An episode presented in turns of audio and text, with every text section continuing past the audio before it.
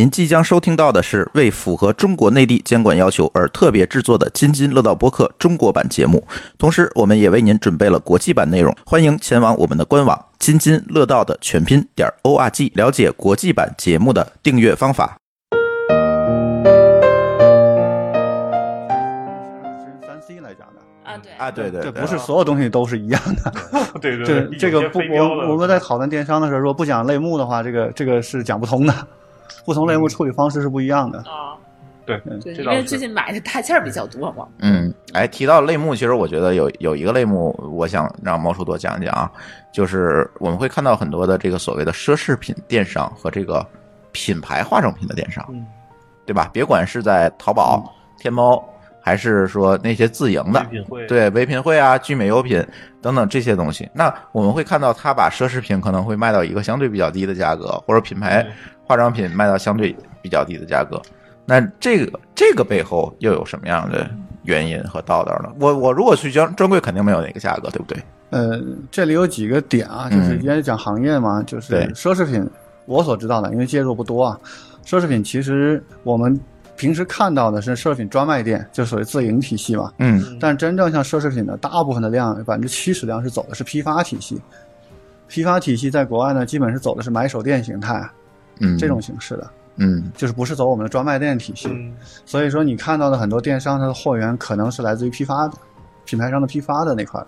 也就是批有有批零这个差异是吗？价格对，它是啊肯定会有一个差的，嗯它不是走专卖体系。嗯嗯，对嗯，这是第一点嗯。第二点呢，就是它货是不是正规进关的，是不是走总代中国总代出来的，哦明这白个不了，好讲。这就有一些灰色地带了。对，因为有的货嗯呢，它可能是走的，比如香港总代，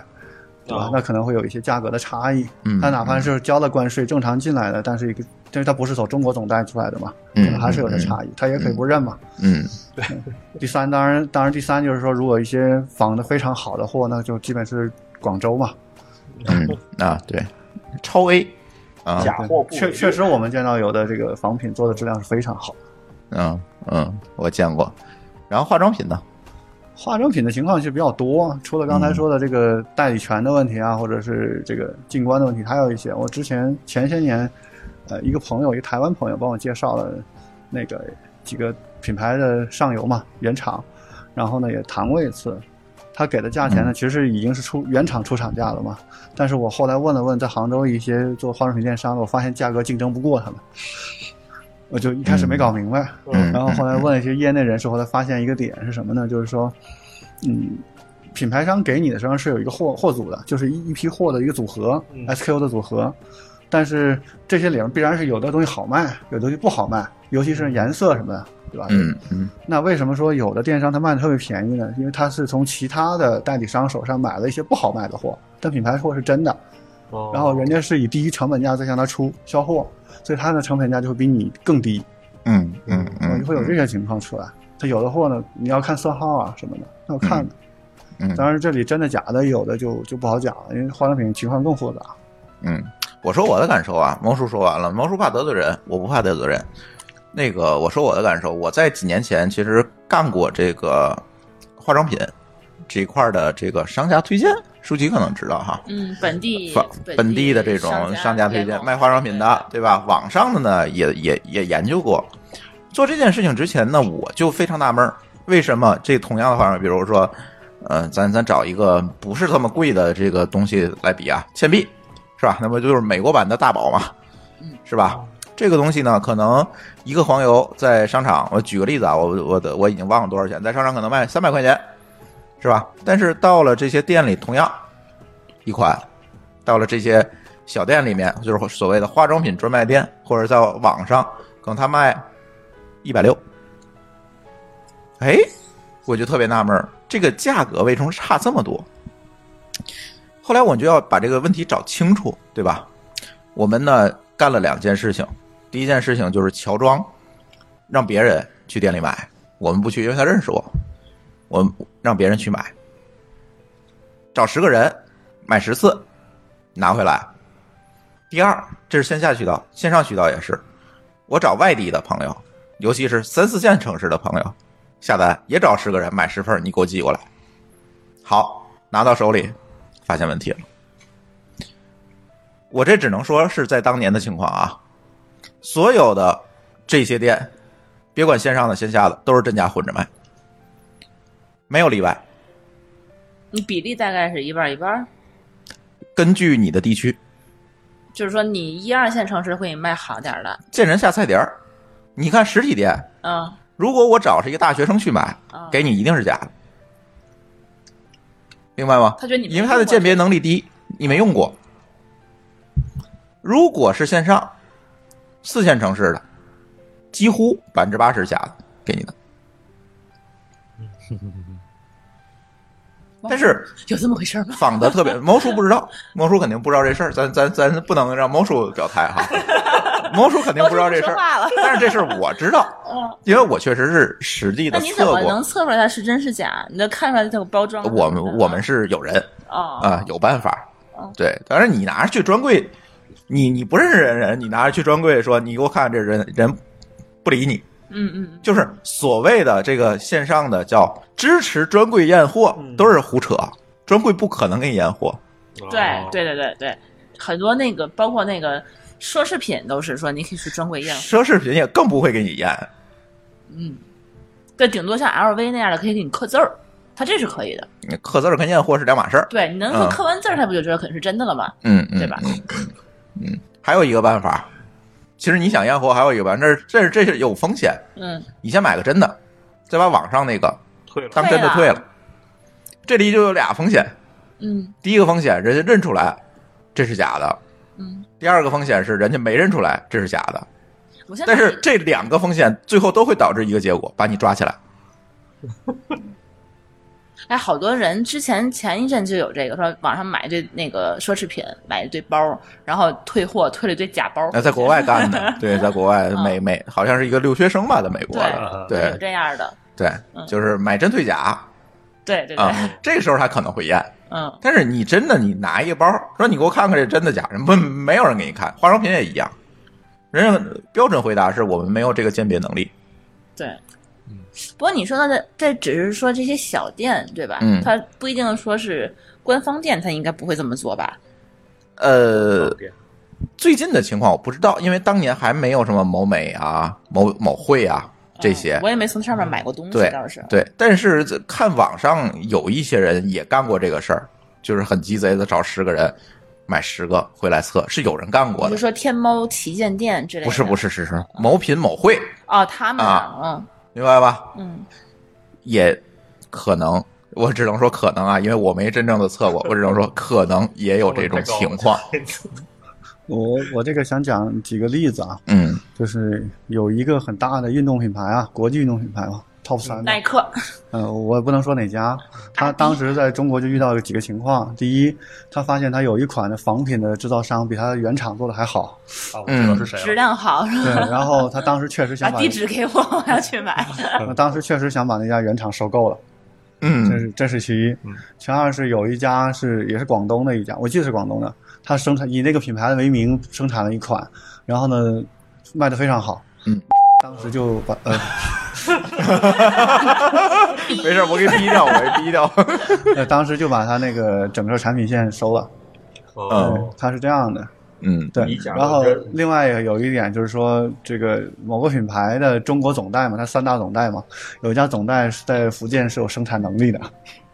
明白了。嗯啊，有代理权，然后他还能自己再造。对对对，他总是有办法的。衣服呢，奢侈品的衣服其实也是这我觉得倒也样还，好对哎呃衣服衣服情况很复杂，对，嗯衣服其实是这样的，高端品牌有一个专门术语啊，嗯叫定制定染，嗯就是我们这没做这个行业不知道，像国内，呃，国际上几大特别顶级的面料制造商，嗯呃，比方说日本荣定，就它很多面料是其他地方生产不出来的，它的有的面料是被高端品牌直接锁定五年的，嗯所以嗯，说你如果能买到那面料，理论上你做出来的东西也不会差，但问题在你买不着，荣定不卖。对对对对呃，另外有一批原料是法国或者意大利生产的，它是这样的。哦对它它很多原料是被限定的，它定就是制的你我这个订单一千件儿，我就给你一千件儿料对。料，对，对你就只是能这里就会发现，就会出现了一个伪概念，嗯就是所谓的尾单，伪单，嗯，呃尾单是有可能存在的，几种情况但是极少。呃，是几种情况。嗯一种情况就是说，有的制造商下了订单，呃，品牌商下了订单之后呢，出于某种原因没有过中国海关，嗯对吧？我之前遇到过，有个韩国品牌叫卡酷，嗯是呃法国品牌吧，我忘了，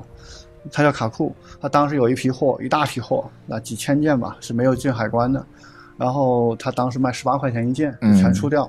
嗯，我我当时不知道那个品牌，我然操，后这种属于可遇不可求啊。对，然后后来嗯我好像在哪个店里看到过吧，嗯远东百货什么的，我看到过。当时那同样的一款卖六百六十六，我记得很清楚。然后我嗯们拿到了那个东西嘛，十几块钱拿到了。对，这是一种。另外一种是说，它制造商要交付的时候呢，它要多生产大概百分之百分之几到百分之十的一个余量，因为被被查嘛，因为总会有一些呃残次品的比率嘛。嗯所以那批货做出来之后，它它就会在手上，它也会要求出掉。嗯，所以它会在市面上流出来，嗯以成本价或者略高于成本价的方法流出来。然后它有几点，第一点，它为了防止查呢，有时候会剪标，这是常见的。哎，嗯这又是一个名词，剪标。剪标，剪掉能够识别出来，它主要是为了防止识别出来原始制造商。嗯然后这种，我们后来还发现还有一种玩法是说它挂错标，就是比方说这个这款衣服制造商，然后它挂另外一个制造商的标，然后比方说这个应该是青岛青岛生产的，然后它可能画广东制造商生产出来的，然后这样的话哦它流到市面上呢也无法追查，因为这个款不对不上嘛，明白，嗯，他们会有这种玩法。嗯嗯太嗯鸡贼了，对，也有也有是他可能为了赚点钱，可能多生产一点。如果原料没有特殊的话，他可能会多生产一点。你说这种，我觉得无论怎么说，它都是小数。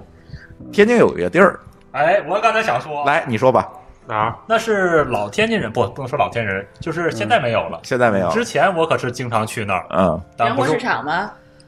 不是洋货市不是场，不是，大不胡是同大胡同啊哦也不是也不是大胡同，这个地方叫尖山市场，对括弧曙光里市场哦，，对曙光大栅篱，对嗯倒霉了，嗯，搬到我家门口二十五一件儿，二十五一件儿啊，对，剪标的，一次单都让我挤兑黄 了啊！大家别控制，别犹豫啊！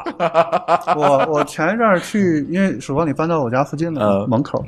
然后我去还存在呢。哦呃我逛过一次，现在还有嗯、大多数货嘛，我看起来是广东货，有少量浙江货。然后呢，有有有一家吧，我我也不知道它的名字叫什么，一个老太太在卖的，她卖的有一些品牌货，我觉得应该是代工厂出来的，嗯嗯，包括价格、就是有区间一啊家是，嗯因为我我我也不可能去逛女装嘛，然后随便看了看，嗯嗯，有一嗯家是，对，当年啊，天津集中了很多这种啊，还有一个地儿是河东人参乐，哎也是有一个市场哦，有啊，有是吧？然后？呢，再早呢，百地路，哦，后外和那什么那个不是白堤路白路百地路那个马路两边儿，就是白堤路不是有十字路口麦当劳那儿，那个两边儿啊，摆地摊儿，弄个折叠床，对对对对对？吧？每天晚上都有，我告诉你，那一床全是品牌剪标，哦，我还这么然后绵延那条街得有几百张床，你说哪儿来这么多品牌转剪标？这个事儿我们是研究过的，我我们觉得就是猫叔刚才说的这个正叫正规渠道流出的剪标，它毕竟它是一个非常小的量，那能够进咱们普通人眼的，你们别想那一定是假的，嗯市面上是这样的，如果嗯这货相对比较好的话，不太可能流到最终渠道的，是的，上去了就可嗯能就分完了。对，对，所以大家就别迷信这件事儿。化妆品也是啊，化妆品好，我卖的是官方的小样儿，注意啊，嗯，小样儿，小样儿指的是什么？是给那个顾客试用的那个试用装，小瓶儿的，它卖的会很便宜，因为你会有一个认知，他说这个东西呢就是试用的，对吧？我买可能就是买一个便宜，但是它是真的，对吧？因为我是给顾客试用，但是你记住了，这些小样儿，你如果去某宝去找买回家，绝大多数都是假为啥？的啊，为什么？没这么多小样儿啊。那柜台它不都是送客户那些柜台 S A 手里的啊？那些小样儿都是有数的，不能几万件儿几万件儿给你，让你去淘宝卖去，那是不可能的。你可能会出现什么情况？说我买个大件儿，我送你俩小件儿，对啊，这个没有问题。但是都是通过这样的渠道是有代价送出去的，嗯没有说我抓一把小样儿扔你包里，你拿手中没有那个东西是有价值，它也有渠道的管控的。嗯，所有淘宝上卖的小样儿，嗯，几乎都是假的。看哪个类目还是得看类目。就是我说就是化妆品，化妆嗯品只小只有样花样化妆品才有小样，对，只有化妆品才有小样儿，嗯几乎啊，咱不能百分之，咱不能那个什么啊，开地图炮哎嗯，几乎都是假应该的是那些小样儿，而且你无从鉴别，你更没有办法拿一个小样儿去鉴别，嗯，你都没法鉴定， 对，这些东西就大家千万别上这些坑，尤其啊，我听友男生居多，告诉你的女朋友啊，千万不要信这些东西，没有用，大宝挺好的，但其实嗯我这块儿有个观点啊，我就说嗯，只要这东西是假冒可以嗯，但它不伪劣，绝对不伪劣，你放心，那绝对就不伪其劣实你就相当于嗯买了一个便宜的，贴了一个高大品牌的一个合呃合格的化妆品而已，嗯对吧？呃，我给你讲个淘宝上一个例子啊，这是很多年以前有一个淘宝卖家，对吧？自己开发一款产品叫做孕妇卸妆水，然嗯后呢，他承诺是没有任何伤害，就完全无害。嗯然后他怎么做的呢？白水对，它实际上是无纺布，然后倒白 水。 啊，这一个对，然后呢，那确实是绝对不可能有 伤害的，对，都是这么卖干当时卖的非常好。就是他那些假的化妆品做的比那个真的还安全。白水不过敏吗？ 对，哎不可能有对白水过敏的嘛，对吧？嗯嗯，他的那个假的做的比真的还安全。曾经我们有一个例子，也是原来咱那个去外的那个会员嗯，跑来投诉说，我去商场买了一个那个什么化妆品，忘了啊，可能是可能是小棕瓶儿，我买了一个假的，跑来投诉，这是在百盛买的，买假的，现在百盛都不在了吧？对，没了，不在没了。嗯买，我就跑这儿投诉来了。我说这不太可能吧，发票什么都拿来了。然后呢，最后我说你怎么证明是假？跟我上次买的不一样，跟我上次之前用的不一 样。我说你之前哪儿买的？淘宝买小样儿啊？啊哈，怎么 说？就这种例子见过很这多个哈脑，子拌着吃就别行。说了，那就就是呃这这个话题咱过了啊，反嗯正大家可能要注意这个奢侈品、化妆品，它里面这是我知道的，确实是有很多坑，包括那个奢侈品，刚才猫叔也是有保留的讲一讲的，我也可以没保留的讲一讲，就是这个超 A 这个东西你是分不出来的，嗯，保证分不出来， 不，他们就有说那个买那 Prada 的包， 嗯那个超 A 的话，你就怎么看是真真货还是超 A 的？嗯就是没有开线的那个肯定是超 A 的，哎就坏了那个肯定是真的。 有这个是非常有可能，就是那个假的做的比真的还好，对，这个我要给解释一下嗯啊，这个包这个东西呢，其实很多程度是手工做的，嗯所以它不可能保证产品所谓一致性嗯，所以呢，在假货领域呢，它有有质量好的，有质量差的，因为它要卖这个钱，有扛到这个成本，所以它尽量会做好一点。所以呢，嗯确实会存在说高仿的产品比原版还要好的这种情况，嗯确实存在。如果它不用特殊原料的话，嗯对，我一再强调嘛，就是中国的这个供应链能力是大远远远超过大家想象的，是吧？ 嗯那你逛过广州那些这个朋友们开的地方之后，你就会觉得，呃，外国人可能很多生产能力就是渣，对对，这个非常像，就是一个新款过来，据说啊，呃，就是咱以衣服啊、服装为例，一个新款过来，然后不超过两天，咱这边就能仿啊出二十真四的来小。时，二十是四呃，二十四小时是吧好吧？他们现在一些高档的这种展会是不允许中国人进去了，嗯，就是哦中国有些拿眼一看就仿老走了。老师傅一看就知道了。嗯我，靠，就就能原版做出 来。这广东基本就是广东广东人民的强大制造能 力，就很快，就是只要你在欧这洲个欧洲开过展会，然后有人去看了，呃我们嗯，可能二十四小时之后，中国就能出同样的版，一样一模一样的就可以了嗯。啊，除非原料，还是那话，除非原料是特殊的。嗯，中国制嗯造还是蛮厉害的，对带引号哈， 这这个咱不能学啊，不不能提倡。但是这个可以跟大家说，你真的分不出来 那个仿的和真的。而且呢，说实话啊，我们现在很多听友可能还是在这个上学呀、或者刚刚工作这个阶段，我真的不建议你，别管是真的还是假的，你弄一个好包。嗯，就是你这个阶段，你背一好包出去，没人认为你背的是真的，嗯，这个就是毫不带歧视的这么讲，对确实是这样，那个对吧？LV 挤地铁挤公车，哎，怎么了？我经常被 LV 挤地铁，你直接上什么白云皮具城买一个就得了。呃，我觉得没必要。 就是说，你买一个假的，他别人也认为它是假的；你买一个真的，别人也认为那是假的。你明白我的意思吧？因为跟你的身份和阶段，它都不匹配。对，你没 get 到我刚才那句话。嗯我说某些老师是不是某啊某某某华都去把你，啊，对对对对对对哎你就对直对接到对那儿买一个就 OK 对了。对对，你跟他同款就行了，是吧？嗯嗯，确实是这样。哎，咱说一个别的吧，咱不说这个闹心的事儿了，咱说一别的。其实现在还有一类电商也是蛮特殊的，就是那天也在跟猫叔聊，其实最近我们用的也非常重度，就是生鲜电商。生鲜电商现在我发现，就是自打我开始做饭以后，在北京就是我嗯每天最少得买一次。我发现这个之前我不爱做饭吧，大部分原因是因为我懒得去买，对，我因还为得买菜太耗时你间了。买菜的话，你走到那儿一刻钟，走回来一刻钟，加一块儿半小时，挑结账排队，嗯然后它还沉，我还搬不动它。比如说你买一箱鸡蛋，你再买点别的，你你你这个东西你就那什么，而且它我觉得还特别麻烦。我是我去那儿了，到那个点儿，它可能什么也没有了，我就不嗯我就不爱那什么，不爱买菜了，然后也就不爱做饭了。然后后来发现，就是自打我搬到了一个合区房之后，对对对，现在有一名词叫合区房，对，大家不能理解吧？什么叫合区房？来，给给给大家解释解合释。合区房就是盒马生鲜可以配送到的房子，这 个这个跟学区房是对应的，就是现在这样现在买房租房都是要住在合区房附近，这样的话你的生活的便捷呀，这个方便程度啊，是上了好几个 台阶。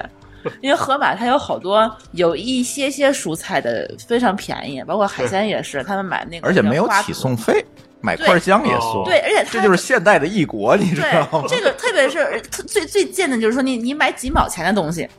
他做半截菜发现少块姜对，三十分钟给你送到家，啊，这个是对，几公里之内吧，三公里还是反正就它那覆盖四范围吧嗯对那个就给你送，多晚最晚可能到十一点，早上起来最早是到八点，嗯比如说明天早上起来我就想八点钟的时候我喝喝个什么东西，你就今天晚上你就下订单嘛，你睡醒了以后他给你就给你送到了。哦，这个非常方便。那个京东生鲜现在在我们天津的家里头也开始有，但是它是特别不好的是，它在一个商场里面，那个商场十点钟开门，所以说它嗯哦十点才开始送，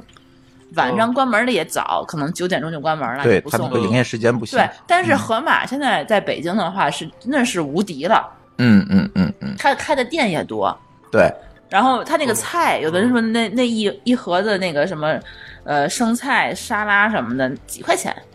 六块钱一大盆儿，嗯吃不了。然后海鲜什么的也还不错，嗯。鲈鱼我之前二十九块钱一条，其实比咱们对自个儿超你市这买的个还你便宜这么说，你嗯会让经常去菜市场李大夫鄙视你的。你知道六块钱在菜市场能买多少东西了吗？ 我不知道，我都不知道。你不去买菜吗？你就不经常逛菜市场可吗？是我每次，但是他可能不会来回购了。嗯，对，但是我我不用十五分钟，我坐在家里上上网，他就给我送过来了呀。我的意思，哦我的意思是，生鲜电商现在我觉得单价还是相对来讲比较高。哦，但是嗯我具体的后来比了一下，我后来就不啊怎么再用生鲜电，就是不怎么用盒马生鲜的时候，它确嗯实是相同的东西，单价会比比如说美团外卖去超市买带带跑腿儿买的东嗯西稍微贵一点儿，对，可能会贵那么两块钱，嗯，对吧？然后美团的话，可能运费也就才五块钱，所以说你多买一堆回家存着，其实成本嗯也还好对，对其实比那对个还稍微便宜一对，点。盒马是略贵一些，对，但是盒马的品类并没有那么多，啊还对是啊不不不，就是就是那就个是美团儿美团儿品类对对对有的对超市品类不是很多，但是商那个盒马它还是比较多、比较全一些的。嗯嗯嗯自打有了这个盒马以后，我简直天天在家做饭，嗯，现在咱又没没盒马了，没因为事因吧为你有的时候他就是你到家以后说，我今天晚上想做点啥，他可能比你先到家。就给你挂门口哦儿，然后你到家去买，直直接做就可以了。对，但是发现咱这个附近有每日优鲜，每日优先一个小时送到，嗯，就得那个等，上对比那个上慢了外卖半小时哎，它有起送费，嗯是二十吧，嗯比那个盒马还高一点，你又经常凑不到那个 单。嗯嗯嗯嗯嗯嗯，毛叔你怎么看这个生鲜电商？生鲜电商的话，我原来在杭州，因为住在西溪附近嘛，所以附近是西溪银泰，然后离盒马最大的一呃也是一合区房，不不没没没到河西坊，还差差一公里，哇就一公 里，差一公里。然后跟那个啊西溪园区的那个千城里大概四公里嘛，它三公里起送，我刚好是四公里那个位置，所以我去过几次千城里的那个盒马。我最大的感受是我在那儿吃饭我都排不上队，所以我基本就在那儿晃一晃就就走了。嗯基本是这样的。然后呢，自己在家用的比较多的是那个银泰的那个叫什么？这不也是永阿辉姨，的永吗辉，啊永辉永嗯辉。对，然后另外一个就是那个京东到家，其实嗯它其实它大部分也是送的是京永辉。东到家好像其实菜市场那个给你买了，它也得有起，它有配送费吧？我记得有配送费，但没有起送费。哦，对，我我很少用嗯这样用用的到比较家多，它价格呢确实要高一点，但是它实际上是把那个蔬菜那种非标品给做成标品，啊，对对一对，盒对一对盒或者一个对标准份儿来对做一份儿，对嗯人论份儿买，这是生鲜电商最大的一个，相对传统的生鲜来讲最大的一个变化了。嗯嗯，然后我之前好像我记得跟一个盒马的人聊过，简单聊过几次一个盒马的产品，然后他们当时遇到一些坑，就是他们当时试试图想对这个生鲜做一些标准化，包括整个哦运输过程监控。后来发现，把这一大堆 IT 的资产加进去之后，好像成本高了很多，供应商扛不住。对，会嗯发现这些问题。嗯然后盒马其实也是在控制 SKU 的，嗯，就蔬菜和生鲜呢，其实是大致来讲是有两类产品的，一类一类叫本地特菜，就是嗯说基本只供本地的，然后呢是周边生产的，那基本都是绿叶菜或者是一些作物，嗯那比较典型的，比如说上海的鸡毛菜，嗯，这是比较典型的，嗯因为北方基本见不着这东西嘛。对嗯然后呢，另外一类的名字我忘了，就是它基本就是土豆啊、苹果之类的，哦但是是不是盒马上面叫日日鲜的那些东西，它可能就是你说的这第一种，嗯，不是，当应该是天混，应该是混的，混着应的该应该是哈混的，对因，为它那个就只是当天卖嘛，嗯那个对。包装都是写今天礼拜几，今天就卖这个对，。特菜会多一点，因为特菜保存时嗯间短，而且它每个城市生活习惯不一样，那个东西也不一样，东西不一样都，不对一样。对，然后那个像另外一类像土豆这些呢，是基本上是可以保存时间比较长的，呃不不是，它就主主要是中国有几大产地嘛，山东嗯啊然后另外一个是它可以冷链冷链或者是大规模仓储，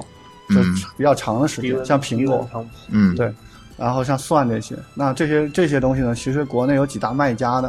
就是我们讲做市商嘛，啊像蒜，中国大概有八大八大卖家，八大做市商，可呃十个，他们手里八十亿资金嘛，大概是这么一个做法，嗯，所以他们的市这场只卖蒜这八家只，做只这八大蒜商啊，几大蒜商，嗯，对，就是这样。像苹果的大的控制商应该是在广东，对我印象里，嗯对是这样的，所以它几个商品结构是这样，你会看它每家店的商品结构是大致是要分这两类的。嗯嗯嗯对嗯，那你说这个便宜不便宜呢？其实特菜程度上，我觉得大家不会有特别大的差别的，因为那个市场规模比较小。嗯但主要是中央供供给的这块呢，其实就是前面那些，就是那些土豆啊、苹果这些东西。嗯嗯，对，它是我们能看出真正价格差是它这些产品的市场的控制力。但是不论盒马，它的采购量，我所知道的应该还是控制不了几大做市商的，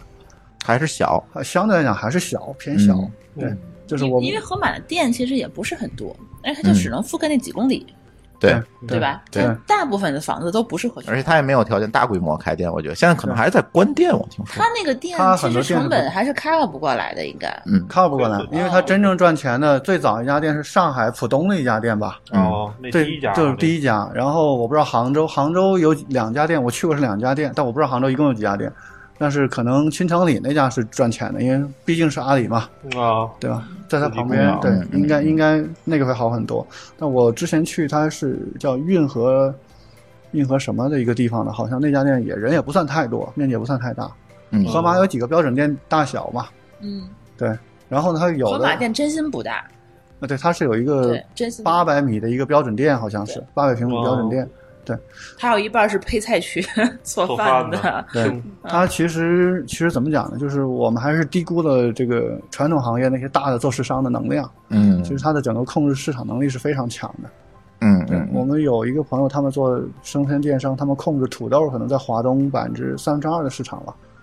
对，这已经算规模很大的了，嗯，但是可能跟全国做市商比，可能还还是不够大。哦，嗯，也就是说，你看这件事情是这样，阿里在线上的世界里面，它游刃有余，是吧？因为它掌握了大量的流量、大量的资源，但是到了线嗯它到下了，线下，对，这个问题就出来了，你要去跟线下的这些资源方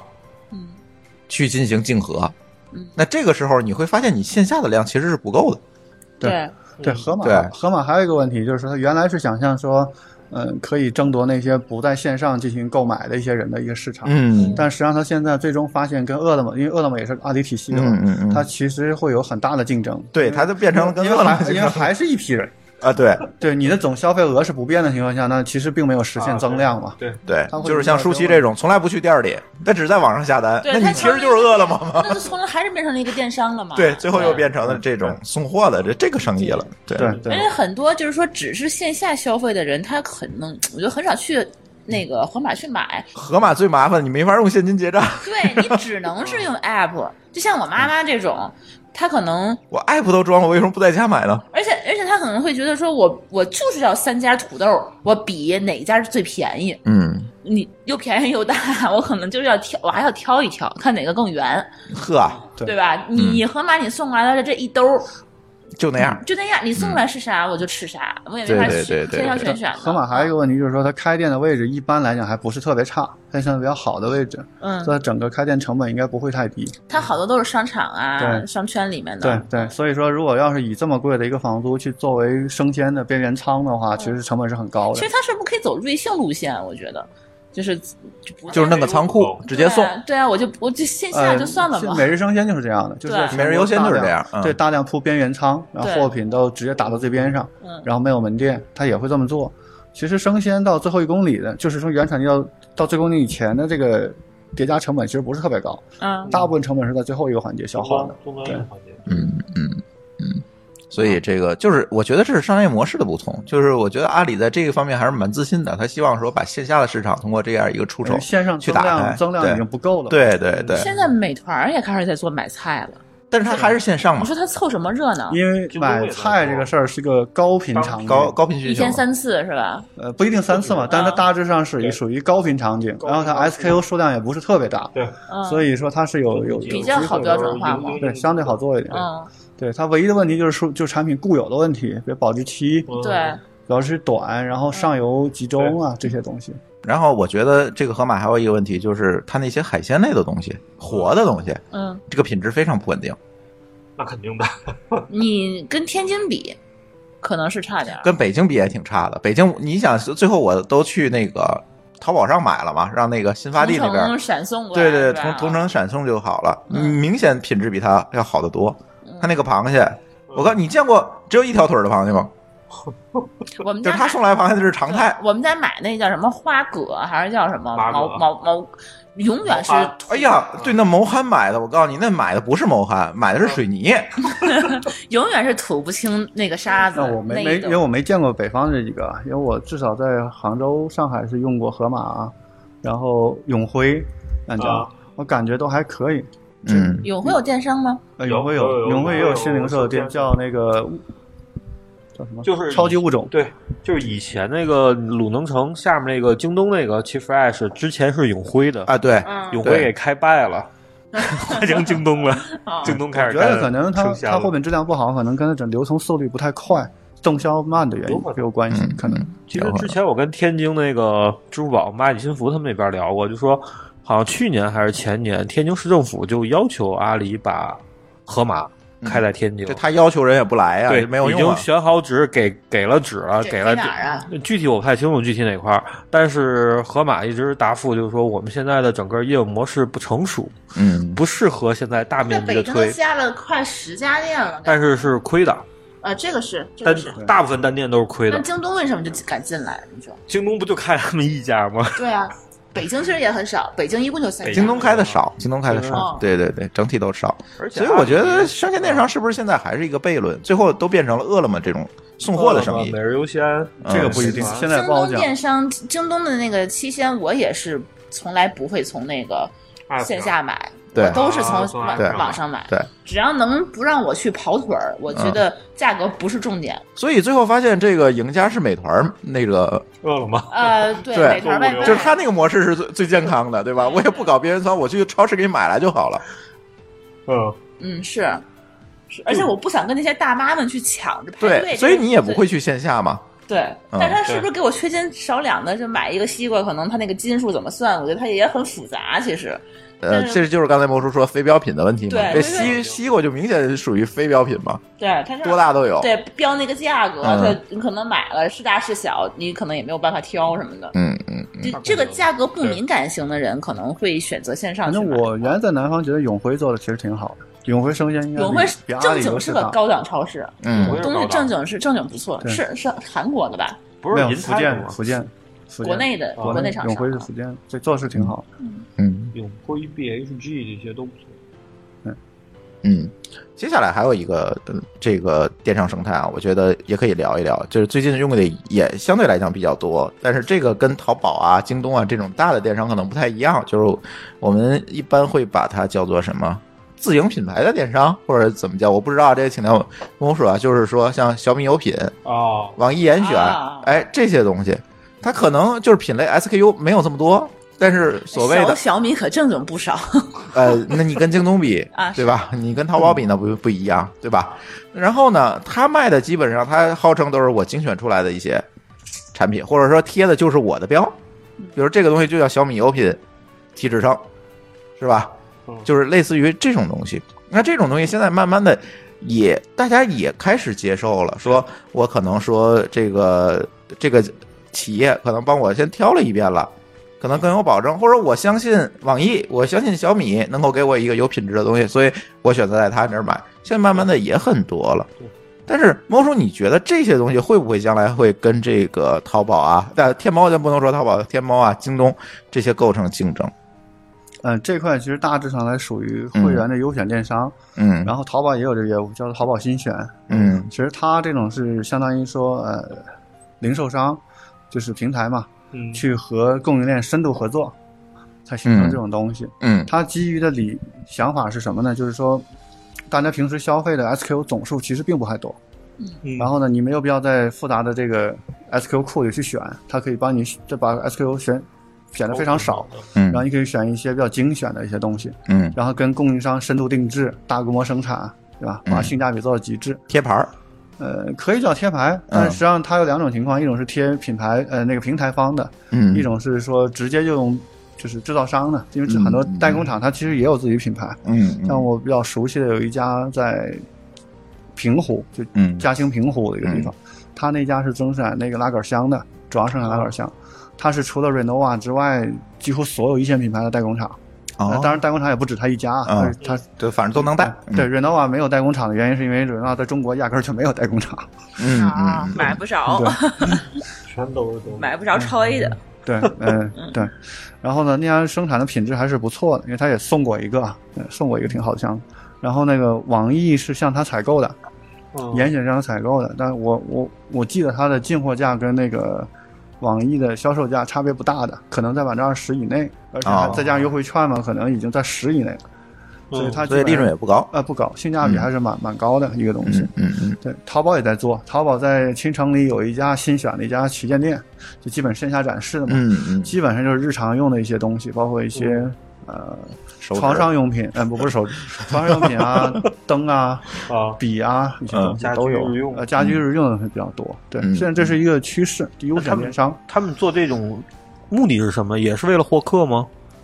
还是它留它啊其实存？它其实这是一种业态，它只是完成这个一个业态的覆盖。嗯，对，，因为很多的制造商的能力是非常强的，嗯就是他自己做品牌呢，其实不好做，因为他的能力不完备嘛。嗯，所以像拼多多，其实他们也在走这条路，就是找一些很强的供应商厂商腰部品牌，然后呢，我去扶持你的品牌，给你做联名，然后去把这个产品拿出来，就产品维度去做这个市场。嗯嗯对，所以基本这些品牌提供的东西呢，基本上来讲性价比都还是最还较不好错，的还还是不错的。对，嗯但是它它的问题是在于什么呢？就是优质供应商其实数量是不多的，因嗯为在全球范围内都是相对比较少的，所以说它的 SKU 数量相对比较少，所以它肯定会受限于它的整个销售额，因为嗯销售额跟 SKU 宽度是有关系的。嗯你嗯卖的当哦然当然越多嘛，你当然肯定销售额越大，对但是它会受限于这个事儿，嗯，也不可能一个卖箱子的卖到中国百分之五十，这个也不太可能。那他将来会不会做成 Costco 这模式？比如当然我嗯都买一卖一个会员卡，然后拿这个会员，我最后就变成会员 卡的线盈利上了。 Costco 对，都都想做，都想往这方向嗯做，但是中国有特殊情况，因为中国的供应链能力太过强大，嗯所以说以至于说，呃，所有人都可以这么干。嗯也不光是嗯你刚才举例的小米油品，也包括网易严选，它还有、还有那个、呃、嗯京东福建那家叫什么？福建呃，卖啥的？必必要，必要，必要对必要，呃必嗯我要都没听说过。对必要必嗯要是原来那个、那个那个必胜做的一个，嗯，然后它跟严选的区别是在于几点？第一点呢，它选品程度是不一样的。嗯像严选基本上是家庭主妇这个维度啊，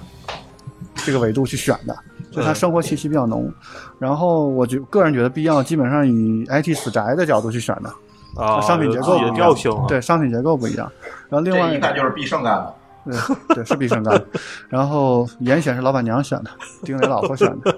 然后另外一点差别在于哪儿呢？差别在于说模式上来讲呢，严选是直接向供应商采购的，嗯所以很多商业风险是严严选自己承担的。明白对，然后呢，那个必要应该是以还是代销模式啊，做的。就是它可能是供应商有自己品牌，就有点嗯像当卖当然，当然这卖也手对，这也不是绝对的，因为嗯一般电商都会用混合模式嘛，嗯所以说对这各自有各自倾向。嗯，所以这些产品大部分来讲，我觉得是问题不大的，因为因为供应商确实都还不错，他们选的是很好的。嗯，对。看来这些东西应该都是质优价廉的一些比较不错就的。现在整个电商的一个大的倾向啊，就是做那种出货量非常大的，然后性价比很高的，包括嗯淘、除了淘宝新选之外呢，还有那个像淘宝直播，嗯很多大的机构在做这块的时候，其实也是为也是在选品上下了很大功夫。哎，说到这个淘宝直播，那天我就看到一个特别那个一针见血的点评哈，说你们这个东西，你们年轻人现在看这个淘宝直播，跟你妈妈看的电视购物有什么区别？ 呃，有几个区别。第一点是淘宝直播呢，就是展示的 SKU 数量是很大的，档期。嗯它因为按照淘宝的规定，可能一个一一场直播应该是不小于三小时，我印象里嗯是不小于三小时。电视购物是串行的嘛，它是并行的。对对，然后它是可以跟主播进行实时互动的。嗯嗯然后呢，它还是本质上，其实大多数大多数来讲，还是卖的是中低价位，然后以促销为主的。嗯对，所以呢，这个供应商把货供进去的时候呢，这对于大主播来讲是要有一个选和自用的过程。嗯因为这是相辅相成的，因为呃用户相信这个主播，很大程度上并不是因为完全因为他个人魅力，还是因为他眼眼光和推荐的东西还是有一定嗯性价比和可靠性的，嗯，所以说他不会牺牲自己的这个潜在的对对对利益对去去去干这个事儿。像现在大的那个主播机构呢，前一阵子吧，几月份啊？六月份还是五月份？我记不清了。就是跟那个平不是平湖，海海宁皮革城做过一次反季的大大促，卖皮、嗯卖皮草卖皮草，对，嗯可能一天吧卖了一亿多吧，皮草这个类目、哦只有皮草这个类目，对，嗯嗯基本是这样可。以，对，现在在淘系里光直播带起来的 GMV 啊，嗯可能有千亿了吧，啊，这么多呀那、！可能是有了。那么大，我从来没看过，我操我回去我也要没看一下。过，就跟 你也没看，连抖音一样这舒淇也没看过。对对对，对，因为最大的主播薇娅刚好签在我朋友的机构里嘛，嗯对，嗯还是有点了解的。嗯嗯嗯他们选选品还是选的很严，然后主播其实每天的这个工作量还是挺大的。如果按正常工作时间的话，他可能每天得工作十几个小时。嗯，就是电商是哦基本是下午和晚上两个时段的工作，上午嘛你找谁都找不到的嗯，供应商你也找不 到，都然都在后睡平觉嗯台的人也找不到，对谁也找不到，基本下午晚上才能找到人。所以你要理解哦为什么淘宝九 九六，嗨，对吧？因为晚上总不能没人吧？因为电商的高峰嘛，就基本上围绕着嗯对这个午饭空时余间和时间晚饭休嗯时间，对，还有晚饭后的时间比较高。那很多卖家都要靠那个时间来挣钱嘛。嗯嗯嗯嗯，我们这边运嗯营就是晚上一点钟强制你要休息的，但是很多客户还是不愿意走，不愿意下班，嗯因为他有提成啊，嗯 他可能要到三点他才。才对，因愿为意浙江人民其实这个加班能力是超强的，因为我们之前看那个有的电商，他正月初二就开始上班，就可以营业了。然后哦呢，没有物流没有嘛，就可以发顺丰，嗯对吧？顺丰也在上 班。这也是够 拼的。对，你说他为什么他其实拼这个春节这几天的策略，我觉得还蛮科学的。蛮科学的，真他的那蛮几天科的话学，的。别人都放假，就他发，最大那他就是可能会去买他家呀。对，这还蛮厉对，害。现在我们都改成在京东买了。啊对，过年京东不打 烊。 对就为什么说北方做电商比较困难呢？就是一个供应链不在，大规模供应链都不在，嗯，然后另外一个可能这个生活习惯上也也没有江浙人民睡得早是吧？这么这么疯狂的。对对对，啊，我们做零食类目的，你想年前那一周，我们的流水能占到一年的三分之一。对，到到最后他所过有年的话，他就会囤这个东西对，对到时候所有我们就最后那几送天礼，我们不接单的时候，我们所有坐办公室的人全部到库房去去打包。我们有两台那个并联的、呃并行的真实打印机，用来打那快递单的。嗯嗯每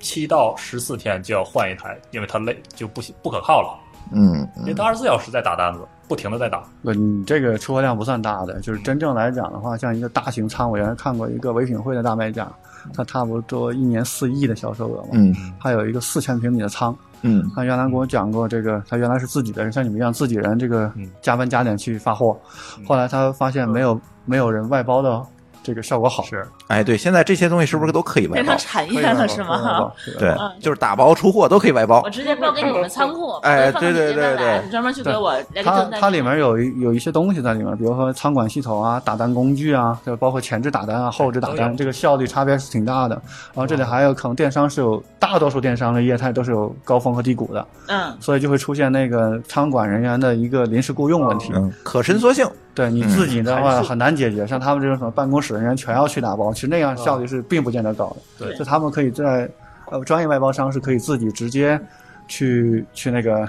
市面上找人做培训，他这样效率会反而会更高。对而嗯且它不光是打包吧，它还有退货、换货，我觉得这也是一个非常头疼的一件啊事呃，儿。退换货处理其实看类目，有的有的低价电商它其实退货是不处理的，直接就堆在一起了，不处理了，嗯，是因为它太复杂了吗？不是，处理成本成太本太高了处理成本太没高有。必要。对，尤其是在 SKU 比较多的情况下，你你分不退出个来跟。头也行，就嗯这就是说，如果要是贵的东西的话，它还是呃可以的，贵贵比如的超过货值二十很块高钱以上的，它是不是就值得去？嗯这个具体标准要看他自己成本，你自己算吧。你你现在再便宜的地方也不太可能说雇一个工作十小时、三十天、三千块钱这种情况是不可能的。嗯你算他每分钟的成本，你大概就能算出来嘛。嗯，所以你就算那货值不值吧。嗯嗯拆包起码要个两三分钟吧，然后你这还有还嗯包装的钱呢，它这得算到成本里面你还得你还得判断它到底是什么 SKU，还可能会判断错。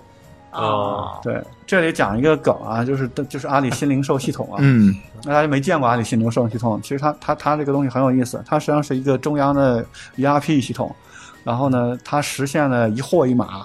嗯一货一码的概念不是说一类产品一个货号，它是每一件产品一个号。那为贴多少签儿啊？那得，嗯，贴多少没用过唯一识别的这一个东西。然后呢，它为什么要这么设计呢？它要实现几个东西，几个商业目标，就是第一呢，线上线下同价，这是品牌商来讲要求的。然后第二点是线上订单线下分发，就是意味着你可以在天猫店上买，嗯然后可以去线下店提货，啊，这不是现优衣库优衣库就是这样啊干的事儿嘛然后还可以要实现说你线下买线上退货，嗯线上买线下退货。这也优衣库也在做呀。对，对所以这个系系统复杂度还是蛮高的。嗯，所以当时他们在做这事儿有一个巨大无比的坑，就是什么呢？就意味着就是所有的商品要进线下店的时候，要每一件要入仓，按件入仓。你嗯没做过传统行业不知道，它一般是比如一千件入一次仓，我嗯标示我有一千件库存。对你要每一件入仓的那话就疯了，对，就你就入得一嗯千全次啊这件对，事你情。就得全打开包装，就箱子嘛，哦然后扫全部入仓。对，他可能还贴签儿之类啊的，对对，嗯所以说它这套逻辑还是挺。但是它挺每复个杂的签儿呢，它都把它们打，对，打都是唯一编号嘛对。对唯一对，的就打一一遍遍，对你对嗯打一千遍，对对就后打来印机的话我就，我不知道它后来一有天换一台，我估计。有有没有有没有改这个逻辑啊？他可嗯能后面改了逻辑了，因为他可能最后变成售卖的时候才是确认那个哦货的状态出，库啊嗯看来是个好。嗯就是其实这套东西要做严谨的是挺挺复杂的。我们一直讲电商系统其实是很复杂的一个系统，然后牵扯东西又多，对特别琐碎，对，咱一般的用户可能看到的只是这个电商但系是统的很很小小的一部很分，小一部分，尤其对是后台系统可能跟前台系统大概两倍工作量，嗯嗯嗯对是有的。嗯嗯，呃，还有一个话题啊，这个话题非常有争议，但是我觉得非常好玩儿，就是我们每天都能在朋友圈里看到的微商啊，是吧？呃，每个人的朋友圈里都有几个做微商的，是吧？对，没有没有的吧，没有我例我还外。真没有。之前我这真的一个都没有，现在呢？你朋友圈也没有人吧？嗯现在你自己就变微商了， 现在我这还是有那么一两个被我拿来观察。都是这么干下来，留俩观察，对吧？你不，舒淇，你朋友圈里有几个微商？ 我我我觉得可能两只手数不过来，两只手卖各就种十个以上。卖各种东西，大部分都是嗯海淘回来的那些就是代购，代购，对，嗯然后还有小部分是比如说那个。卖点什么首饰啊，这些乱七八糟的嗯奢侈品啊，这些东西。你是说沙姐姐吗？就是不不，它是有本质区别的。莎姐姐她那是卖自己的货，嗯那不叫微商啊、人嗯家是自己、自产自销。嗯有的这个就是就是兼职的时候赚点零花钱，嗯卖比如说你们家，你就是卖那个就就卖矿泉水的，我就从那个微商里头帮你卖，然后提成，就就这种嗯太多了，我把这些人全都删了，啊一个 没留，简直服了。对，因嗯为微商其实很有意思的一个东西，就是这个业态呢，其实在微信之前就有， 呃，也不是什么新业态。但是为什么讲出来呢？就是因为大家把渠道把微信变成渠道之因后为呢，它好像就是一个分销机制嘛，你就有就渠非道，大家常拿机你制，那边就去非常卖，机制。对。现在现在很多大的这种微商平台啊，平台级的业务，像比较大的像环球捕手，呃，那个云集、嗯环球捕手、斑马、未来集市，对，这些其实它是做供应平台。就是它上面有很多货，然后呢，你能卖掉我分成，然后我去帮你供货，所以你对一是不用压他货，自个儿是不是也不出货，就是直接把这个单子就给到那个就平台直接发，对呃平台直发，对、嗯哦，对，其实他自己很不多嗯用压货。对，很多也是也是在亏，亏嗯亏都亏个物流费啊，亏个包装费什么的。像云集现在也在走直接 to C 电商，然后哦呢，另外它也在控供应链，因为没有没有供应链是没有那么大利润嘛。嗯这就是大部分来讲的话，就货有两种，一种是三方货，三方货呢可能很多就是大品牌，像卡夫啊、雀巢啊这些，嗯对吧？他们也在卖，还有一些可能自营货，但自营货也很难讲，因为有的还可以，因为是腰部品牌嘛，就是嗯就是制造商还可以，然后没有自己品牌，但毛嗯利率还够。对，具体是这么一个情况。那有嗯一些日化的产品、高毛利的产品卖的还是不错的，一年嗯百亿的电商还是蛮多的，就微商团队，嗯像什么浪莎袜业啊这些都在他做为。什么要都在专门做从微商去买呀？不能专门去这个？对，这是一个什么样的是这心样理构成？它其实是这样嗯的，一个是说那个在三四线、三四五线城市啊，它嗯很多的业态跟一线、二线城市不一样，它不存在。然后呢，可能大的电商物流呢，就是我们讲货架嘛，像淘宝就是大货架嘛，嗯它很多人没有这个能力，他比较相信这个周边的人推荐。他会你买说？啥？我看挺好的，我要跟你买对，一样的，就买一样啊的，这样对它是风险也比较少呃，是而且对筛选成本也比较低。对哦，对，看能看得见、摸得着。哎，那他为什么不去淘宝买呢？淘宝的话，你呃不淘不熟宝啊，淘宝其实操作要求其实蛮高的。啊第一呢，你要知道你买什么，这样你会搜索、鉴别、支付一大堆嗯。淘宝对实还际上得是有一淘，个还得有支支付宝。啊，有转化的问题，这里嗯实际上你是一个交易过程中比较重的一个东西。嗯像拼多多整个交易，我那天跟微博的一个产品总监在聊，就是他跟我这个吵架。他他他觉得所有的电商必有货购物车，然后你去看，我就跟他说你去看，拼多多就没有购物车，嗯，咱上一期节目虽然是聊过这个件事儿儿，对对拼多多它直接对是新的一些电带商货，人就直接就下单。基于基于这种社交的，它一般要要求交易速度非常快，对交易成本很低，嗯所以像淘宝那种属于历史遗留嘛，所以它整个交易过程非常重。啊，对，嗯，所以说那个它抖音里面那卖大虾也没有购物对，它车，直接连就付款都没有，到付。直对对对。啊 嗯那那京东个一到开付始是就二类电商，到付是二类嗯电商。京东其实一开始也是到付，很多，现在也有到付，现在很少了吧？现在就选的人少，但是也有那我项都没找着啊。对，头条系是不太一样的，对就电商其实有两类，对他们下沉用户嘛，对都是啊有一类叫一类电商，嗯一类电商就是你看到的电商平台，像京东、淘宝、天猫这些叫一类嗯电商，还有一类叫二类电商。二类电商是很少见的一个说法，它基本是附附在流量平台上的，嗯然后你会看到，比如说今日头条里有一条广告，对吧？卖卖卖 T 恤，嗯嗯，然后呢会出一个表单，然后你填你的联系方式，嗯选择你买什么，然后它到付，嗯这类的产品叫二类电商，啊它基本是于嗯单独单类产品，然后呢基于流量平台去做的。啊 OK，原来可能是啊做爆款，做的比较多，可能是浙江那片的，这温州那批做的比较多。嗯嗯对，是这些。现在那个抖音上面所有那些网红带的货，其实那是不是应该都属于你说的这种？呃，不一样，就看它那个成交的方式。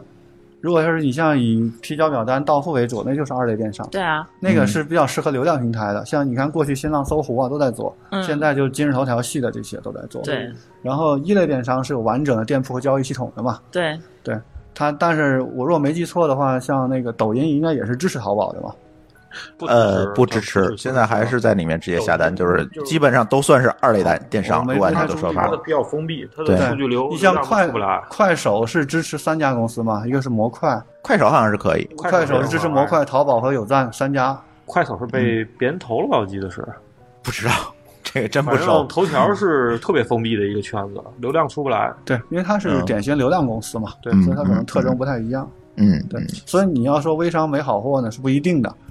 也也要也要 看的。就甄别。嗯对嗯但最近不是有一个那个什么，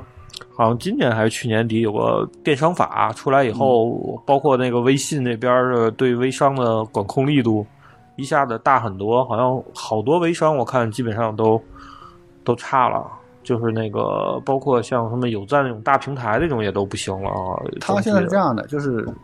按照微信规则来讲，它是不希望有大量的这种发垃圾信息来来破坏信息流嘛。嗯它是这样的，那那微商如果要是你在一个小的社群，以群形式做的社群，嗯，然后做一些比较优质产品推荐，这是不妨碍微信规则的，它不会嗯处理你的，还得看你具体形式。哦，你为什么很多那种生鲜电商，它就采取群方式，有一个小区一个群，然后有一个区就长，社区团购哈，对对对，用这种方式做，它其实也是基于微信生态的，但它一般就问题不大，嗯，不会被封号。对，所以就微信不希望你污染整个信息流嘛，嗯，对，然后你推荐又很垃圾，那就更没意义了。其实这个东西还是看你商品质量和推荐质量，如果质量本身很高，其实是不会影响整个生态的，嗯嗯只是说大多数供应商没有这么好而已嘛，嗯嗯，本质上是这样的。大数，对，你如果你供应商足够好呢，又比较便宜，那其实也问题不大。嗯 OK，呃，最后呃一个问题哈，呃，我们曾经做过一期节目，叫《那些奇葩的买家们》，家啊，君君他们卖内衣的时候，君君那哎他嗯们是 但是呢，哎，是不是我们这次呢，接着这个君君的话题，用几分钟的或者二十分钟的时间，咱聊一聊那些奇葩的卖家们。奇葩的卖家，咱不能说是奇葩的卖家，就是说卖家在这个整个的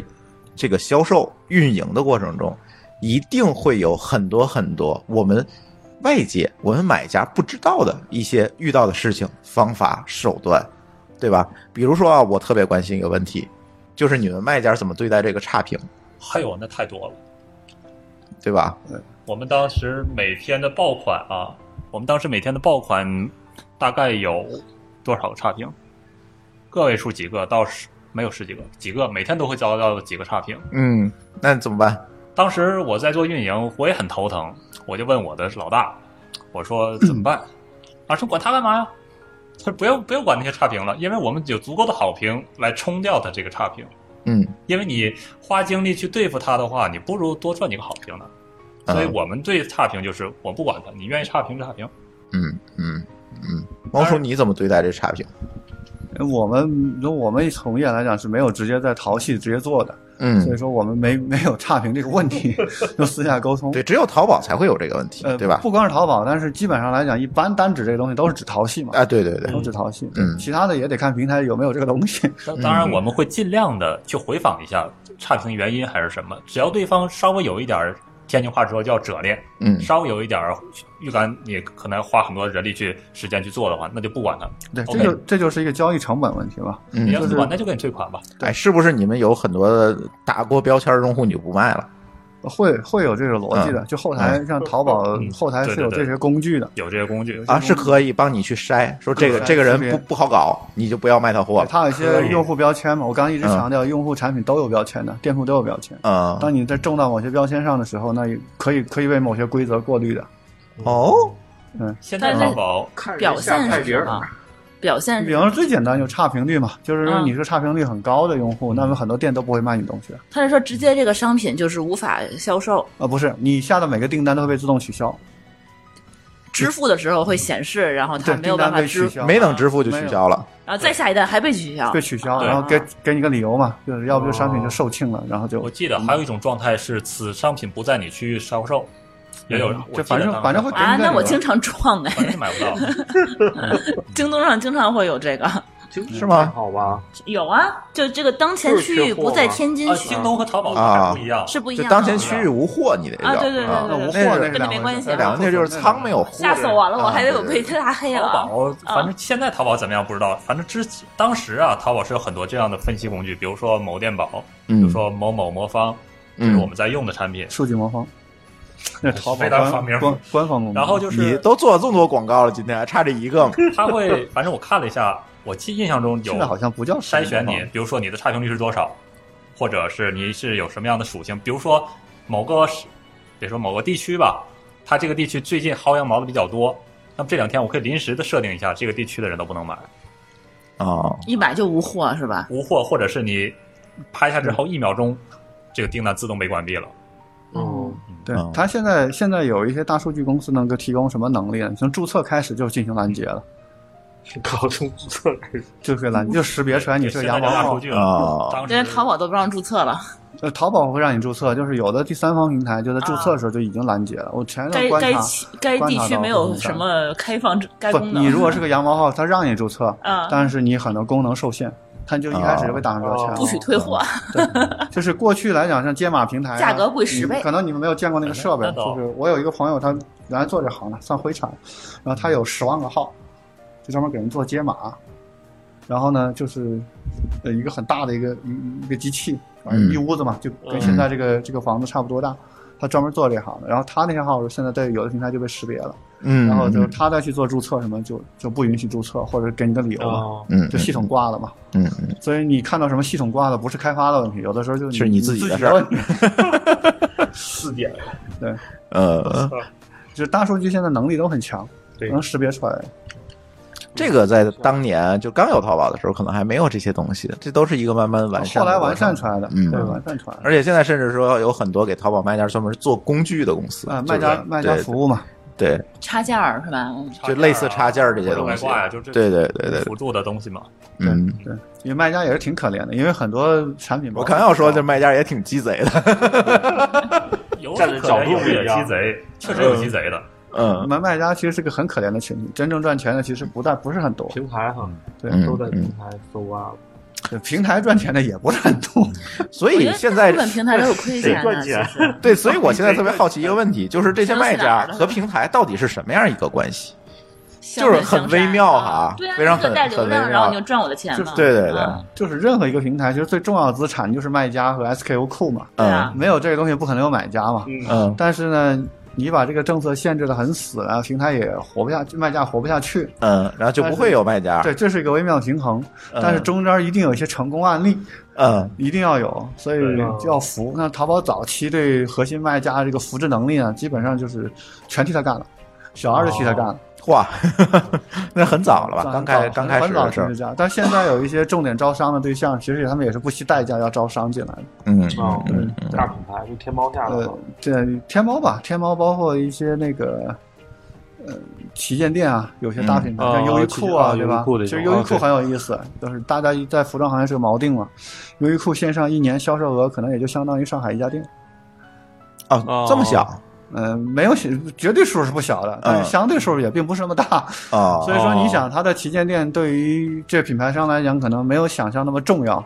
所以嗯所以他就要去争取，对嗯平台就要争取你要放到我这儿来，因为它是有很大的一个锚定作用的。嗯，嗯嗯所以这还是看品牌商跟平台的议价能新力客的，流哈，主要对，要看它议价能力的。嗯所以说也不是说平台那么强势，嗯就是说如果平台虐待 你，其实是因为你太弱。得看了，也就是说，得看店大自己欺 客还是客大欺店的问题哈。哎其实我觉得服装有些东西都还不太适合在线上销售，像嗯优衣库这种东西，人家就愿意去店里试，你这也没有办法。对，这这不就是新零售在做的事儿吗？对啊，嗯嗯，但是我没想到它这个数据会差这么多。对我也没想到，它只是相当于一家店的销售呃额。对对，主要是你们没有想到上海确的实没有销售能力有这么强。嗯啊，也有可能，呃也有可能对对对也有可能上海那对边流量密集的店，对嗯，那家店应该是南京西路那家店吧？好像是，哦，我去过那家，嗯嗯，旗舰店吧。嗯嗯，主要没想到线下的现在仍然有那么大量的，其实就是一直我有困惑，就天津不是金街嘛，嗯，金街为什么还能存在的像乐宾百货呀这些这这上很面这这中很原正百常货啊、嗯嗯百货大楼啊那之你类的，你知道天津对吧的那个那家日本的店叫伊势丹伊势丹还在扩建嘛？要建成全球最大的伊势店伊势丹线下店，还要扩建吗？还要那在还有地儿现在已吗？经在扩建了。你你是说南京路那家吧伊？势丹就那一家吧，就那一家衣就服那一家啊伊势丹。啊，这么厉害？对线上线上商业还是不太一样。但乐天百货都倒了，对，哎，为什么韩国人开的都倒了？百盛也没了，嗯，就这些韩韩韩资的、台资的，这这可能跟它经营方式包括商品结构有关。对，我觉得是嗯对，就是商品结构，如果说你去做一些大陆通货的话，有可能在线下是没有任何优势的。那嗯，你有一些可能比较独特的商品就，就还可以。有就是道理，这个是跟商品结构有关系的哦，它跟就是线下来讲就招商嘛。对，伊势丹你就能买到很多你在底其他地方买不到的东西，对对对，然后你觉得品质特别在地下那超市，对，价价钱你能接 受就可以了。就对不是所有东西就一定会被线上化的，这倒不一定。对，哦，说的很有道理。像远东啊、乐天，你会发现里头所有东西呃都在就电是线能上买线到。下其实有一个特征是一样的，就是说，如果你是一个去伊势丹的客户，嗯，你可能不会去百盛；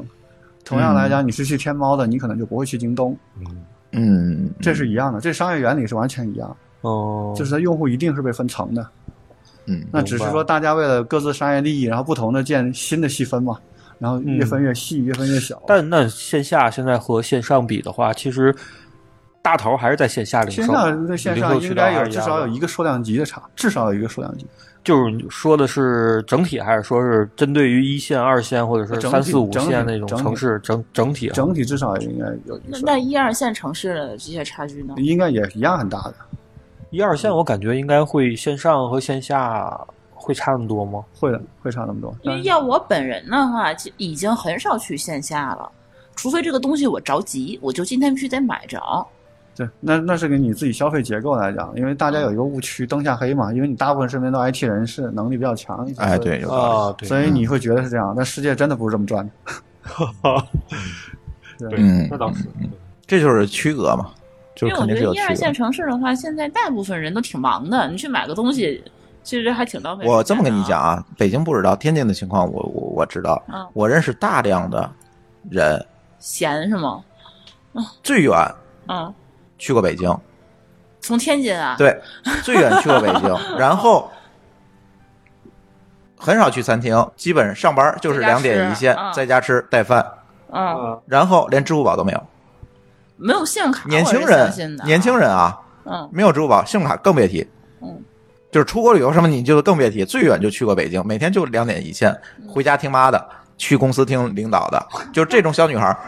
天津大量存在。哦北京我不知道，北京可能也有，可能都会集中在南城，就是老城嗯不区。过我知道，就是我的同学，就是嗯我这个年纪的人，嗯，那个，但当时学历史的跟他学的东西也有关系。他是从来不用任何一切的这些线上的支付的这些东西，现代的交、嗯这个支这这个这种所以他拿铜钱儿支付嘛。不是，他他拿学历现史金，他拿现金支付，然后 差不多吧打车从来不用滴滴，就门口拦车，嗯，然后可能唯一用的 app 就是微信。